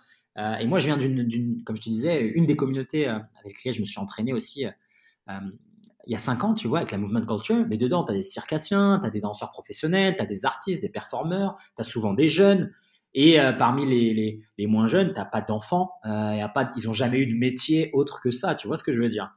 Et moi, même si j'ai eu d'autres métiers, et puis là, le métier, on va dire que je fais, euh, en tout cas l'écosystème que je crée, et ben moi ça fait partie aussi de ma pratique physique, tu vois ce que je veux dire? C'est-à-dire que pour être un meilleur enseignant et pour être un, meilleur guide et pour prendre du plaisir dans, dans, les podcasts et dans tous les contenus que je partage, le blog, YouTube, etc. J'ai juste à pratiquer, tu vois, j'ai juste à bouger mon corps et, c'est ma vie, quoi. Tu vois ce que je veux dire? Mais quand tu as quelqu'un qui a 63 ans, euh, qui prend une de mes formations et qui résout un problème, lui, il s'attend pas à, deux, à pouvoir s'entraîner 7 jours sur 7, tu vois? Il a capté que c'est pas sa réalité, tu vois? Et je pense que c'est ça qui est important dans, dans essayer de trouver les ou essayer de trouver le juste milieu entre est-ce que je suis un flemmard, est-ce que je suis discipliné, est-ce que je suis ci, est-ce que je suis ça. Essayons de trouver le milieu entre déjà pourquoi je me juge en permanence, pourquoi j'arrive pas à me pardonner et en fait pourquoi je fais ça quoi. Tu vois ce que je veux dire? Pourquoi je fais ce que je fais? Qu'est-ce que je recherche? Tu vois? Et, c'est pour ça que je te disais, tu vois, tout, quand tu me parlais tout à l'heure de l'ego, eh bien c'est ça, ça fait partie de ce cheminement personnel et ce questionnement permanent. Tu vois, parce que si tu te poses les questions ou bien si tu fais encore et encore les mêmes patterns et tu te blesses aux mêmes endroits à chaque fois la même période de l'année, toujours les mêmes 2-3 ans de séparation ou 2-3 mois, et eh ben le problème c'est pas la pratique, c'est toi. Tu vois, c'est qu'il y a des choses, c'est peut-être pas la bonne pratique pour toi à cette phase-là dans ta vie, ou bien tu les fais pour des mauvaises raisons, tu vois. Et moi, c'est un pattern que je vois beaucoup aussi. Il y a des gens qui refusent cette idée de malléabilité et de plasticité en fait, tu vois, et de changer euh, en permanence leur pratique, tu vois. T'as des mecs, ils ont 45 ans, ils veulent s'entraîner comme des, des, gars qui ont 22 ans, à faire des sparring durs, etc. Je dis, hé hey, mec, t'as deux enfants, euh, t'as une femme, t'as un loyer à payer, tu fais, hé, ça, sert à quoi de te prendre une commotion cérébrale En fait, pourquoi tu fais ça? Tu vois? Si tu essayes de, de, courir après euh, les vestiges d'une carrière euh, perdue, eh bien, résous-la d'une autre manière, qui sera moins douloureuse physiquement et moralement. Parce qu'après, il n'y a pas de récupération après ça. Pareil avec le crossfit. CrossFit où les gens ils arrivent, ils disent ouais je veux perdre 15 kilos en 3 mois, mais mec fais pas du CrossFit, Ton problème, toi, c'est pas ça. Ton problème, c'est ton amour de toi, c'est ta alimentation, c'est la relation avec ta mère qui t'a toujours critiqué et que t'as refusé de parler. Enfin, je veux dire, il y a plein de choses, tu vois. Mais c'est pas le cross. Tu vois ce que je veux dire? On a, on, a un, on a un réel problème, je pense, aujourd'hui dans euh, la relation à nos corps et à leur utilisation, et notamment dans la pratique physique. Et donc, on élève en, vraiment, on met sur un piédestal certaines pratiques ou certaines manières de pratiquer qu'on ne devrait pas, en fait. On devrait, ah, je pense, comme les enfants, essayer de retrouver cette intuition. Qu'est-ce qui me fait du bien? Qu'est-ce qui me met le cœur en joie? Et si j'ai un objectif qui va être, par exemple, euh, une certaine masse ou une force ou une certaine compétence, eh bien, pourquoi ne pas me donner le temps de le faire? Où est la course? Tu vois? Surtout si tu n'es pas un compétiteur. Où est la course? Pourquoi tu veux faire le plus vite possible? Quel est, quel est le, sens là-dedans? Tu vois?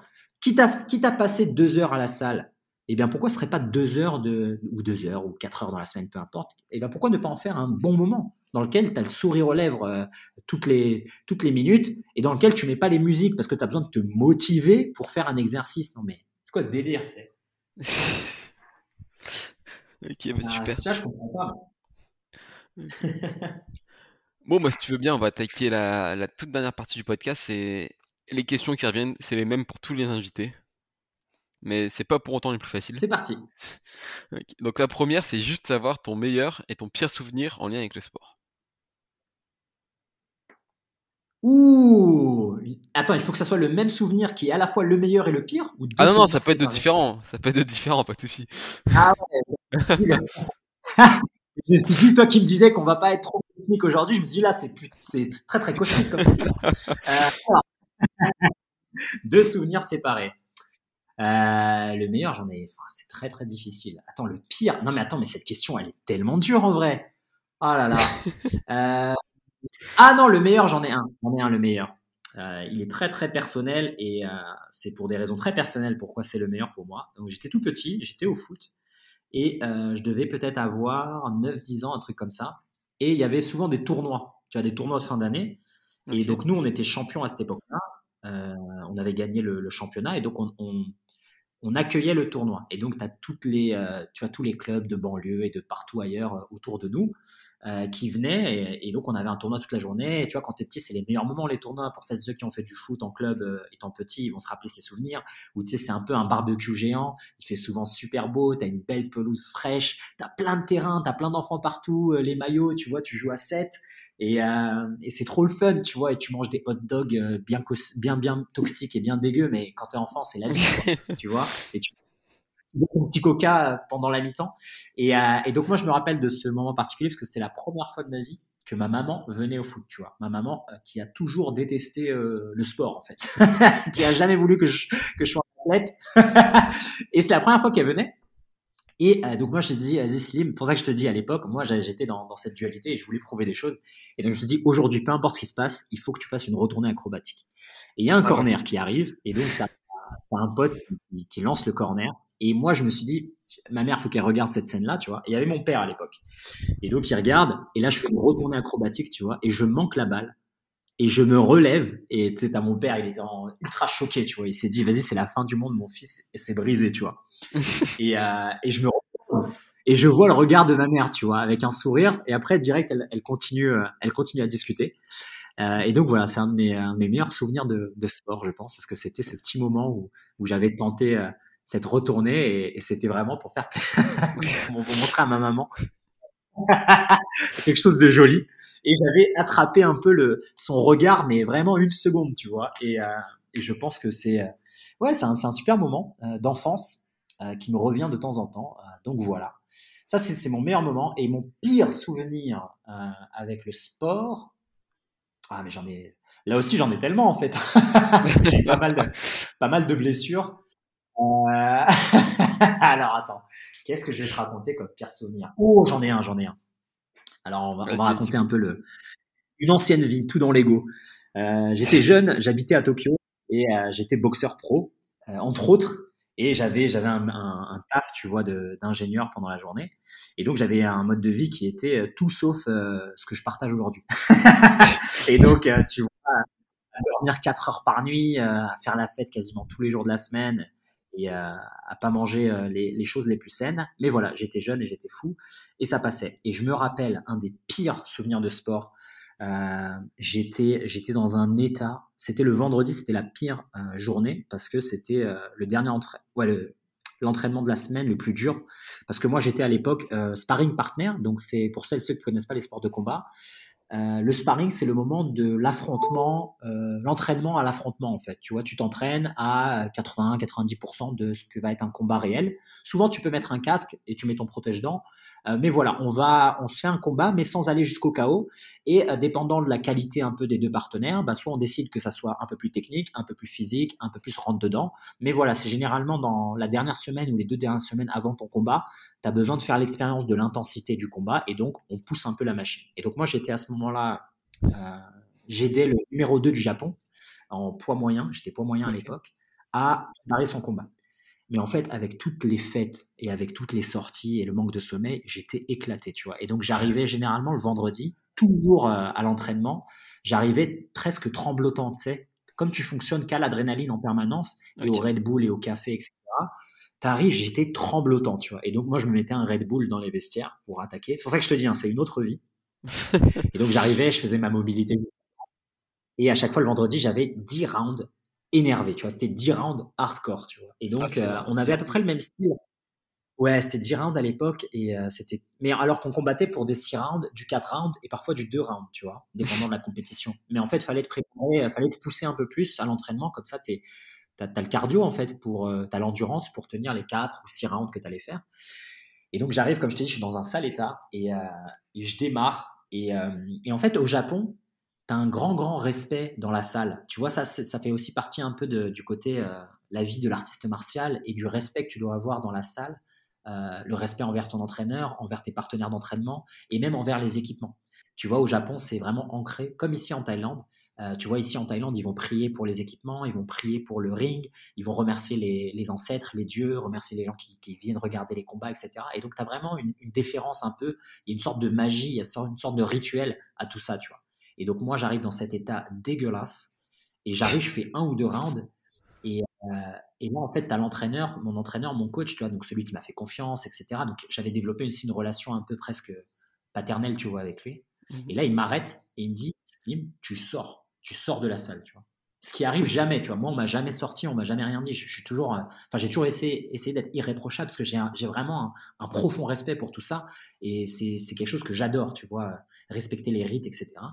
Et là, il me dit, tu sors, tu vois. Et là, laisse tomber, c'était vraiment euh, une épée dans le cœur, quoi. J'avais vraiment le cœur brisé. Mais je savais qu'il fallait pas que je réponde ou il fallait pas que je demande pourquoi, etc., tu vois. Et, euh, et donc, en fait, j'ai passé le week-end presque, ouais, à me morfondre, en fait. Sais, comme si tu as trahi trahi ton père, tu as trahi ta, mère, et, et, mec, j'étais vraiment détruit, tu vois. Et donc après, bon, on s'est rabiboché la, semaine suivante, mais c'était vraiment en fait ça, c'était disgracieux. Et comme je te disais, moi j'ai développé toute ma vie un amour pour, euh, pour les choses élégantes, jolies à regarder. Et en fait, ça, ça a été vraiment un, vrai coup dur en moi et, et, je m'en rappelle jusqu'à maintenant, quoi. Tu vois, et c'est pour ça que j'ai toujours cet amour pour la pratique martiale, ce respect. Et moi, en fait, les choses qui vraiment me, me fendent le cœur, c'est quand j'ai pas été à la hauteur de quelqu'un, tu vois ce que je veux dire, ou les attentes de quelqu'un. Euh, et quand j'étais plus jeune, c'était vraiment, j'avais, j'ai toujours respecté, tu vois, le coach, le préparateur et le senpai kohai, tu vois, la personne qui a un an de plus que toi c'est toujours l'enseignant et la personne qui a un an de moins que toi, c'est à toi d'être l'enseignant, tu vois. Et donc moi j'ai toujours été, euh, j'ai grandi dans cette idée-là, tu vois. Et, euh, et, donc le fait là d'être un peu le maillon de la chaîne qui, qui, brise euh, tout le cercle harmonieux, ouais, c'était un des pires moments. Ouais. Ok, ok. la question suivante, elle est, elle est tout aussi horrible. C'est si demain tu es appelé et tu dois créer un WOD pour tester l'ensemble des qualités physiques et mentales d'un athlète. Ce serait quoi le WOD de, de ce film? Pour tester les qualités? Pour tester les qualités. C'est ça, pour tester les qualités physiques et mentales. Oh là là là là, c'est compliqué ça.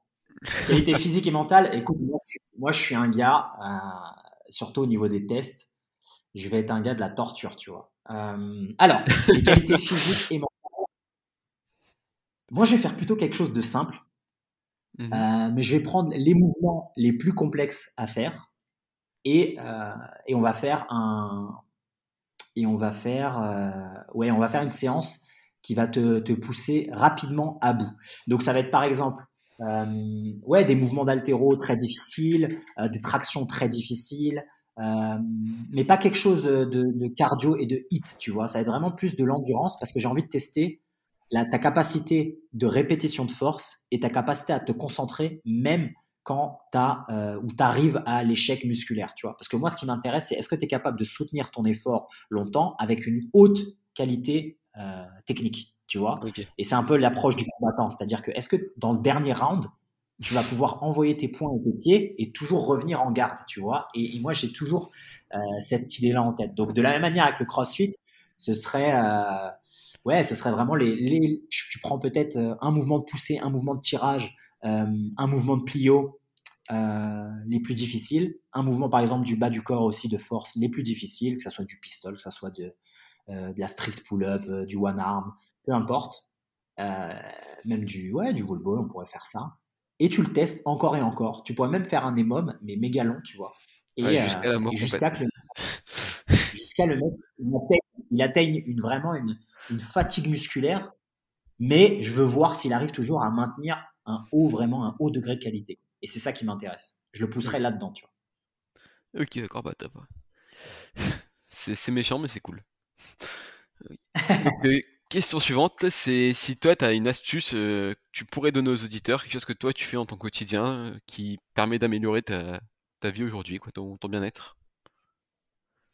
Quelque chose d'assez euh, simple à bah, mettre en place. Ouais, moi je vais être un peu le mec relou. Euh, la mobilité. Franchement, mmh il y a bien un truc qui améliore mon quotidien, c'est-à-dire que même le matin, des fois je me réveille et un peu le, la tête commence à partir à 1000 à l'heure avec les idées, avec ci, avec ça. En fait, le fait de faire de la mobilité, ça me recentre. Et si je devais donner peut-être un mouvement ou un seul, vraiment quelque chose ultra simple à mettre en place pour celles et ceux qui veulent essayer et euh, qui pour moi a toujours été une bénédiction, je vais en donner deux. Un, le deep squat. Simplement s'asseoir en deep squat, tu vois.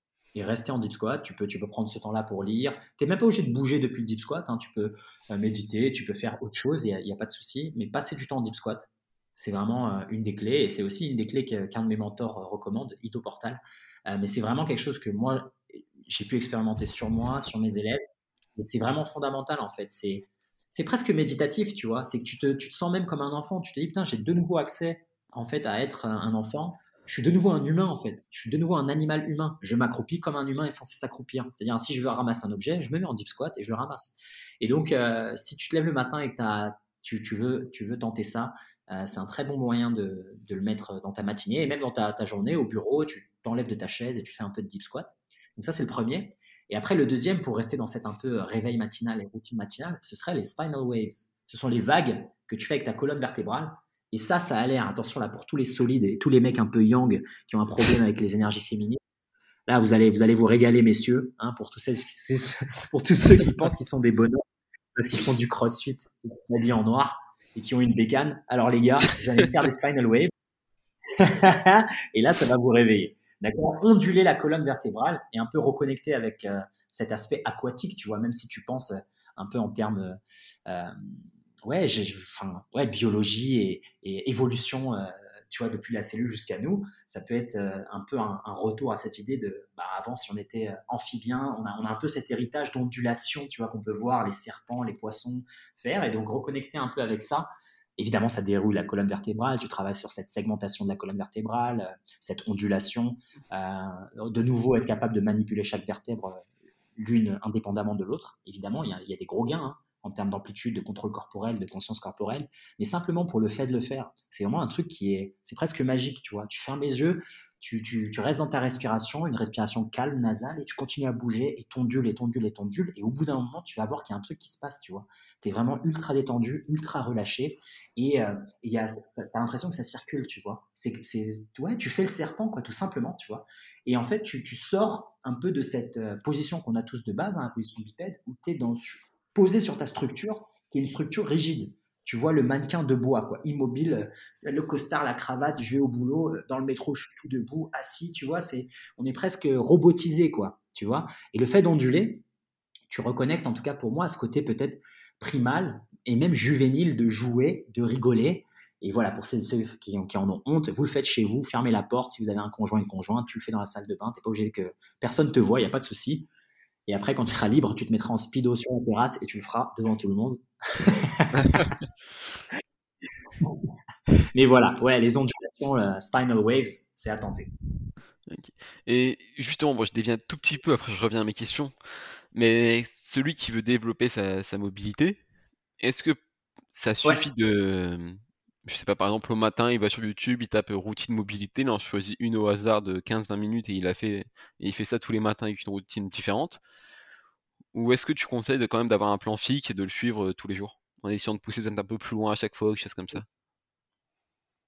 c'est une bonne question. Moi, ce que je recommande, encore une fois, ça va dépendre de la phase de la vie dans laquelle tu es et de ton rapport à ton corps. Si par exemple, tu n'as vraiment jamais bougé, eh ben, prends-en une même au hasard, mais commence directement avec l'idée de je vais d'abord être dans une phase d'investigation, d'accord? Comme un détective. La première chose à faire, il faut que je trouve des indices euh, pour trouver le, le, criminel ou le crime. Si je ne sais pas par où commencer, évidemment, pioche au hasard, commence quelque part. Par contre, si tu changes trop de paramètres à chaque fois que tu fais un test, tu vas pas pouvoir établir des connexions euh, et trouver le coupable. Tu vois ce que je veux dire? C'est-à-dire que si tu prends une scène de crime avec un motif, avec un mec, et après tu vas directement dans une autre, ça marche pas. Vaut mieux garder la même scène de crime. Par contre, tu changes le motif et tu vois qui colle avec ça.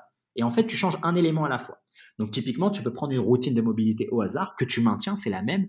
Tu la fais encore et encore et encore. Et celle-ci, elle va te révéler déjà certaines déficiences quand tu as ces déficiences qui sont révélées, tu vas dire, OK, je savais pas, mais ma rotation interne de hanche droite, elle pue. Tu vois. Et ben là, tu vas ajouter un élément qui va travailler spécifiquement sur cet élément. Tu vois ce que je veux dire?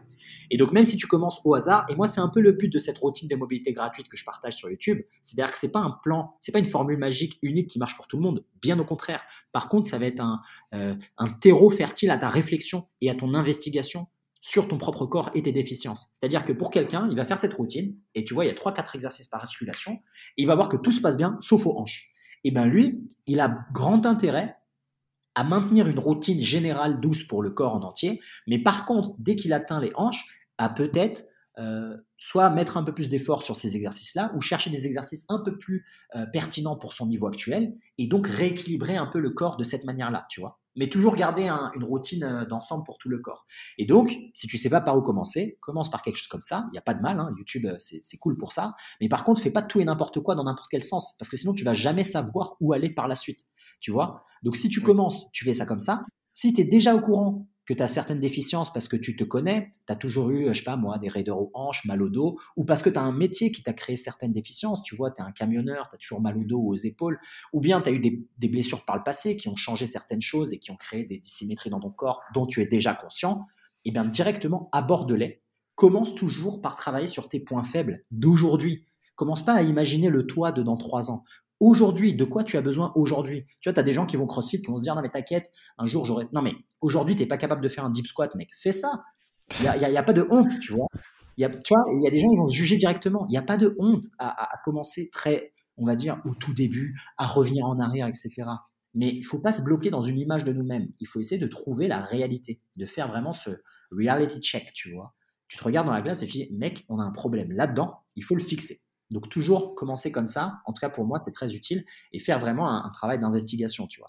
Une routine générale qui, euh, révèle certaines déficiences, dissymétries, faiblesses, raideurs, douleurs, qu'on adresse en priorité, et après, naturellement, tout va un peu se, se, développer, ta conscience de toi va gagner, et donc tu vas avoir euh, de meilleurs outils pour, pour, pour adresser ton, ton corps, tes mouvements, ta santé, ta longévité. Ok, ben parfait. Euh, prochaine question, celle-là, elle est juste pour moi. Si tu dois ah. passer le micro à quelqu'un, tu dois me recommander un invité. À qui tu passerais le micro? Ah, une bonne question. Euh, alors attends, qui je connais qui est bon dans toutes ces histoires de CrossFit également? Ah, je vais te recommander quelqu'un qui est peut-être pas du. Euh, il est très bon dans la préparation physique, euh, un adepte aussi de la kettlebell. Je connais pas son background en CrossFit, mais je pense qu'il en a un. Et euh, ouais, c'est un préparateur physique qui a aussi une approche un peu euh, holistique euh, de la santé. Il s'intéresse à la posturologie, il s'intéresse à la mobilité. Il m'a accueilli pour plusieurs stages en France à Lyon. Il a une salle de coaching à Lyon. Il s'appelle Loïc Dia. Il était également sur mon podcast à l'épisode 9, un des tout premiers. Ah et il a un bon, il a un bon parcours, tu vois. Il, il, va pouvoir apporter des choses très très utiles et une approche aussi agréable, tu vois, de la préparation physique, qui va peut-être aussi sortir un peu du lot classique de bourriner, etc.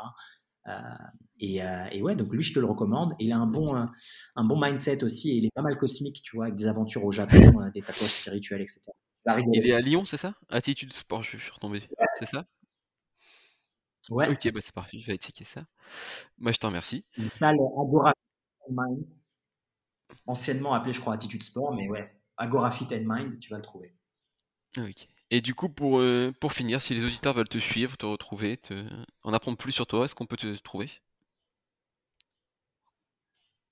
Ouais, très simplement. Alors moi, j'ai pas de réseaux sociaux. Euh, j'ai mon site internet nomadslim.com, N-O-M-A-D-S-L-I-M.com. Et dessus, vous allez trouver euh, bah, ce dont on parlait tout à l'heure, hein, la routine de mobilité gratuite. Un gros, gros blog qui est bien fourni en termes de, de, de si vous vous intéressez au mouvement, à la longévité, à la pratique du mouvement, à la mobilité. Et même, on essaie d'étendre maintenant, tu vois, l'alimentation euh, ancestrale, la santé holistique, le potentiel humain. Et, bref, essayer d'avoir un peu des, articles sur tous les sujets, toutes les thématiques qu'on aborde dans le podcast. Il y a le podcast évidemment, Movers, M-O-U-V-E-R-S, à écouter et à savourer. Euh, et puis sinon, pour me contacter, euh, bah là j'ai lancé hier euh, la communauté. Donc c'est une plateforme en ligne dans laquelle c'est une sorte de réseau social uniquement dédié euh, à la pratique du mouvement, au potentiel humain, à la santé holistique. Et donc, si vous intéressez déjà à ce podcast, c'est que vous êtes euh, aussi des bons clients pour ce type de conversation où on parle de bah, justement de pratique physique, préparation physique, euh, crossfit, sport, tout ce que tu veux qui est en lien avec comment vivre une vie en mouvement. C'est gratuit et c'est là-dessus que j'aimerais échanger à partir de maintenant. Sinon, moi, je suis très, très accessible par email et j'envoie un email tous les matins à 9h à mon audience dans lequel je partage aussi des petites gemmes de sagesse, des petites histoires euh, sur le mouvement, sur la préparation physique, la longévité, euh, les podcasts et différentes choses euh, qui m'intéressent, différents outils. Et puis sinon, n'hésitez pas à rejoindre, oui, la communauté. Et comme ça, on va pouvoir tous échanger, discuter et avoir aussi une discussion horizontale pour que tout le monde, tous les auditeurs puissent aussi profiter des expériences d'autres auditeurs et puissent euh, voilà créer aussi leur petite tribu, leur petite communauté. Parce que moi, je ne suis pas en France et euh, pas mal d'invités aussi sont euh, sont en déplacement souvent. Donc et des fois, on n'a pas accès aux gens physiquement, mais c'est sympa d'avoir un peu un, endroit où se retrouver, même s'il commence par être virtuel, mais qui est loin un peu de la toxicité des, réseaux et de et de tous paraître et des publicitaires et des espions et des tu vois des trucs comme ça qui sont pas très très utiles à notre croissance personnelle. Donc n'hésitez pas. nomadslip.com, vous allez avoir toutes les infos dessus. Ok, bah c'est parfait. Bah, je te remercie encore de m'avoir accordé tout ce temps. Et du coup, je te souhaite une euh, super journée et un bon entraînement, je sais pas encore fait. Yes, à toi aussi. À très vite. À bientôt.